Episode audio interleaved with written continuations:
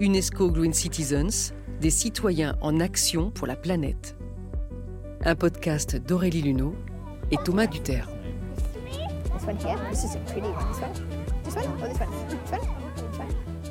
Miyawaki, à l'école de la forêt. Avec Greg Coupland, notre Green Citizen, et l'experte Myriam Boimran.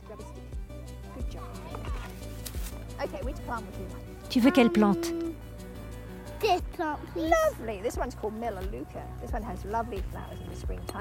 Celle-ci s'appelle Melaleuca. Elle fait de très belles fleurs au printemps. Tu devrais peut-être la planter quelque part sur le bord ou à l'intérieur. Quand vous aurez choisi votre plante, pensez bien à prendre aussi un tuteur. Alors creusez un grand trou, gardez la plante dans votre main pendant que vous creusez, puis déposez-la ensuite dans le trou. C'est bon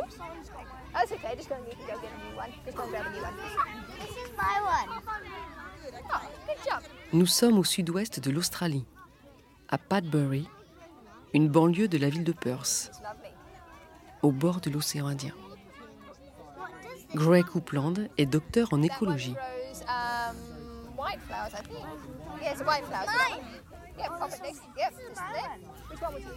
Laquelle aimerais-tu? Celle-là Oh, celle-là est vraiment chouette. Elle ressemble à une petite herbe, n'est-ce pas? N'oublie pas d'aller chercher ton tuteur, puis tu pourras le planter quelque part en bordure, car cette plante ne sera pas très haute. Celle-ci fait de très belles fleurs jaunes au printemps. Est-ce que tu l'aimes bien? Bon, elle s'appelle Abécha et elle pousse dans un joli buisson.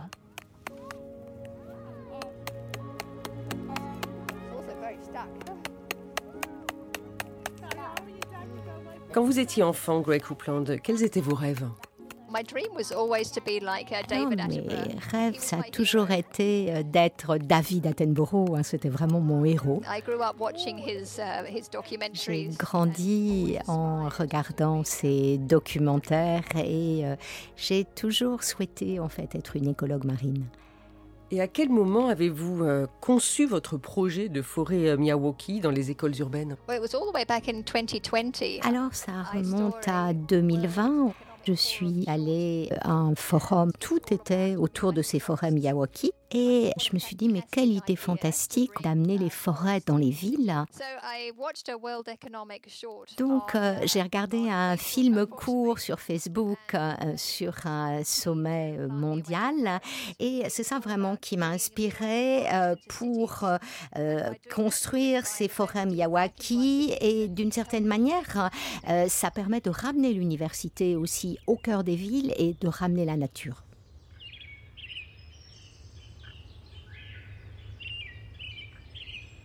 C'est un modèle qui a été imaginé par un, un japonais, euh, Akira Miyawaki, c'est ça?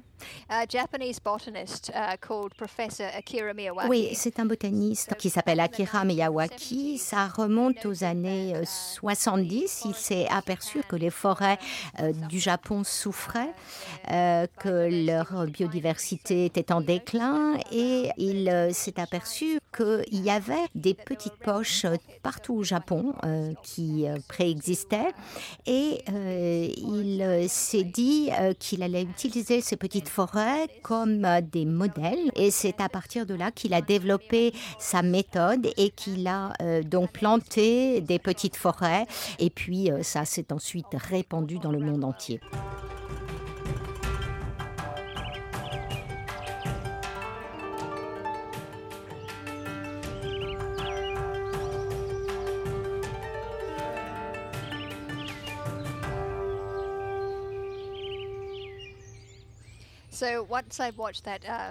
Alors amazing, après uh, avoir vu uh, euh, ce court métrage sur Facebook, euh, je me suis dit, wow, euh, quelle manière merveilleuse de ramener la nature dans les villes. Et euh, si on faisait ça, peut-être le meilleur endroit, c'est de faire ça dans les écoles où les enfants peuvent prendre des actions environnementales en main directement, avoir un contact avec la nature. Et j'ai amené ça dans une école et la nouvelle directrice a été très intéressée par le projet. On a fait euh, développer donc des composts à partir des déchets alimentaires des enfants et euh, ces composts ont été utilisés pour nettoyer le sol où on allait planter ces forêts. Et donc, euh, depuis cette période, ensuite, on a planté et on regarde la forêt euh, pousser. Et puis ensuite, ça s'est développé dans beaucoup d'écoles. Et on a quelques milliers d'enfants qui sont engagés dans ces projets éducatifs de replanter des forêts et de suivre leur développement au long cours.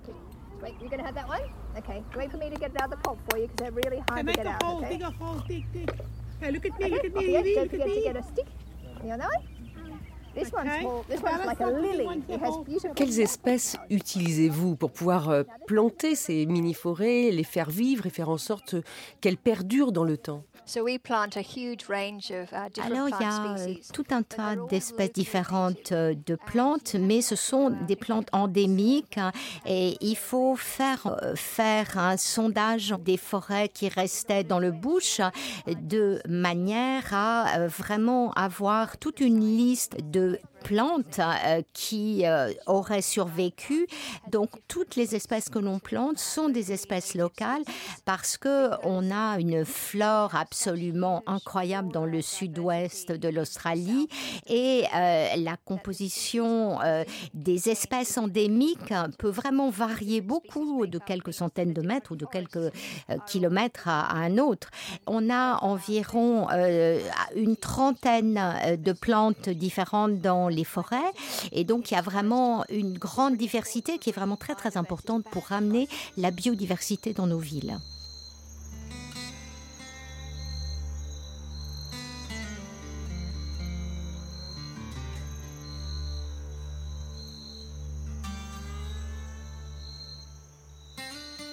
Um, en ramenant les forêts dans les écoles, les enfants ne s'engagent pas seulement dans une action environnementaliste, mais comme on surveille la forêt au cours de son développement, on étudie par exemple euh, comment les plantes survivent, quel est l'impact de la chaleur. Il y a des gens qui viennent aussi utiliser les forêts et donc on apprend à ces enfants à euh, suivre le développement des forêts. Euh, donc chaque mois, ils vont relever des données, ils les enregistrent. Donc du coup, replanter ces forêts leur permet de s'engager vraiment dans les actions environnementalistes locales. Donc la capacité de planter les forêts, ça permet de réduire effectivement les méfaits de l'activité euh, humaine, mais ça permet aussi euh, de euh, faire baisser la température dans les villes. On sait qu'elles sont très très affectées par le changement climatique et donc avec ces forêts aussi, ça nous permet de rendre nos villes plus vivables.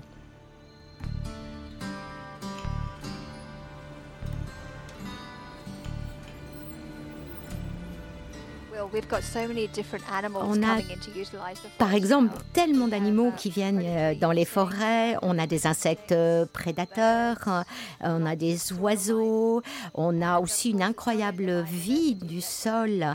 Et bien sûr, il y a une biodiversité qui augmente, mais il y a aussi l'engagement des enfants. Il y en a beaucoup qui n'avaient jamais touché la terre, qui n'avaient jamais rien planté, et donc ils se retrouvent engagés dans la nature et ça c'est très important parce qu'il faut vraiment qu'on soit inspirant pour une génération à venir d'écologistes militants et de scientifiques.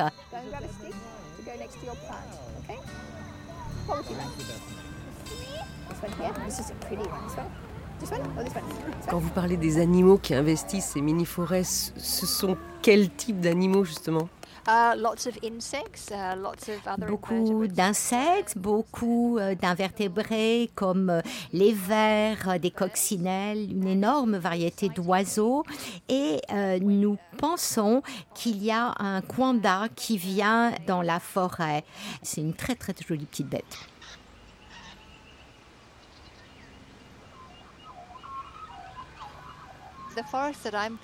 Alors, les forêts que je plante, en fait, euh, font euh, environ 100, de 100 à 200 mètres carrés. Il y en a une qui dépend, en fait, euh, du département de l'ouest de l'Australie. Il y en a une qui dépend d'une ville. Et les cinq autres sont vraiment à l'intérieur des écoles. Mais les gens peuvent venir à l'intérieur de l'école. Les gens qui habitent le quartier peuvent, puisque l'école est ouverte, avoir un rapport avec cette forêt.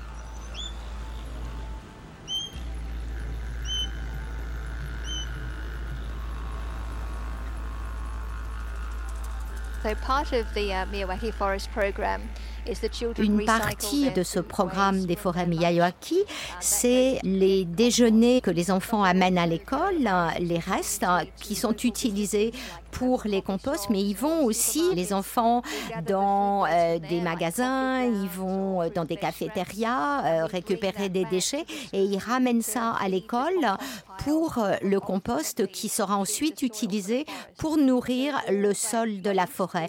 Donc tout ça a à voir avec une baisse des émissions carbone, avec une réutilisation des déchets et on voit qu'il y a un enrichissement des sols. Comment est-ce que vous avez pensé la conception et, les espèces pour éviter que ces forêts miniatures ne souffrent elles-mêmes dans les années à venir de, des sécheresses et, ne soient victimes euh, ou de méga feux, par exemple. Beaucoup d'espèces euh, voient euh, leur euh, lieu d'habitat se réduire. Donc, on se dit qu'il y a un certain nombre de plantes des forêts qui pourraient ne pas survivre en raison du changement climatique, mais elles créent en fait un microclimat parce que elles sont plantées de manière dense, donc ça devrait en fait les protéger. En tout cas, c'est ce qu'on espère.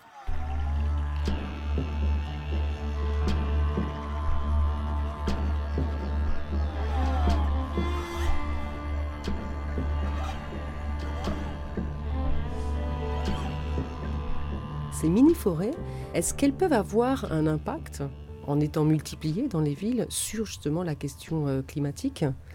Et est-ce qu'on peut appeler cela des forêts? Oui, parce qu'il y a une définition de la forêt euh, qu'on peut, on peut prendre celle de la FAO hein, avec la densité. Donc là, dans le cas euh, de l'Australie, hein, de Miyawaki, ils ont fait exprès cette méthode, elle est euh, justement pour replanter des forêts de manière très dense.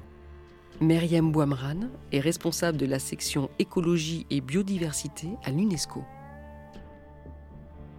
Je pense, j'espère qu'on est dans les prochaines années en train de re complètement penser notre manière d'habiter sur Terre, y compris dans les villes.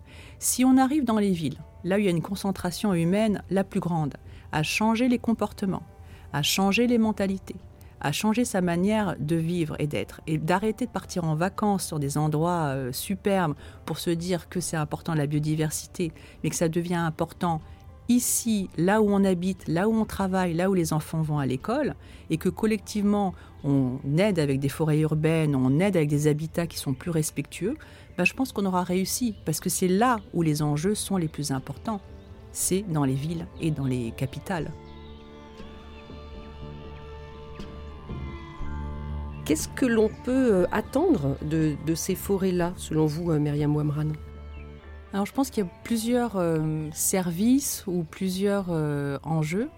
Le premier est de se rappeler, de se souvenir que nous les êtres humains, on vit dans des systèmes urbains où on peut euh, difficilement se sentir proche de la nature. On a besoin d'aller dans des parcs, dans des espaces un peu plus ouverts pour se dire tiens, il, y a, il y a de la nature.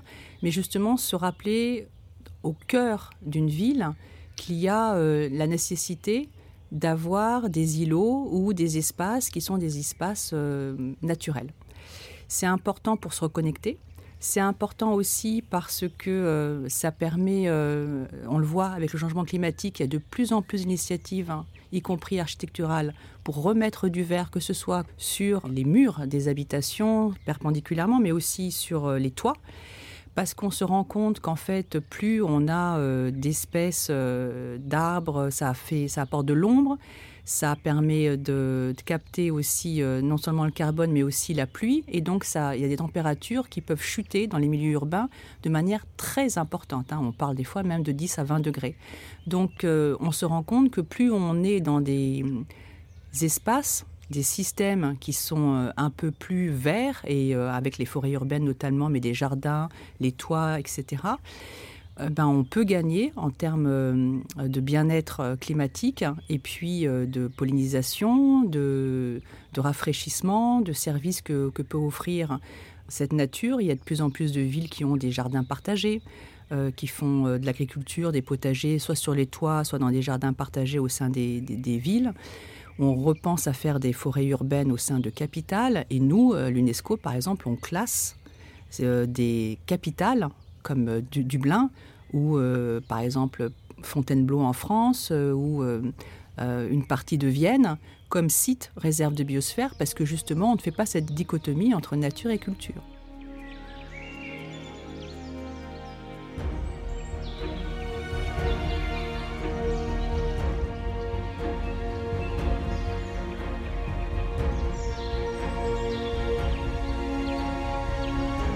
C'était UNESCO Green Citizens, un podcast d'Aurélie Luneau, réalisé par Thomas Duterre et produit par le studio Radio France en partenariat avec l'UNESCO et la fondation Cloran Botanical Foundation.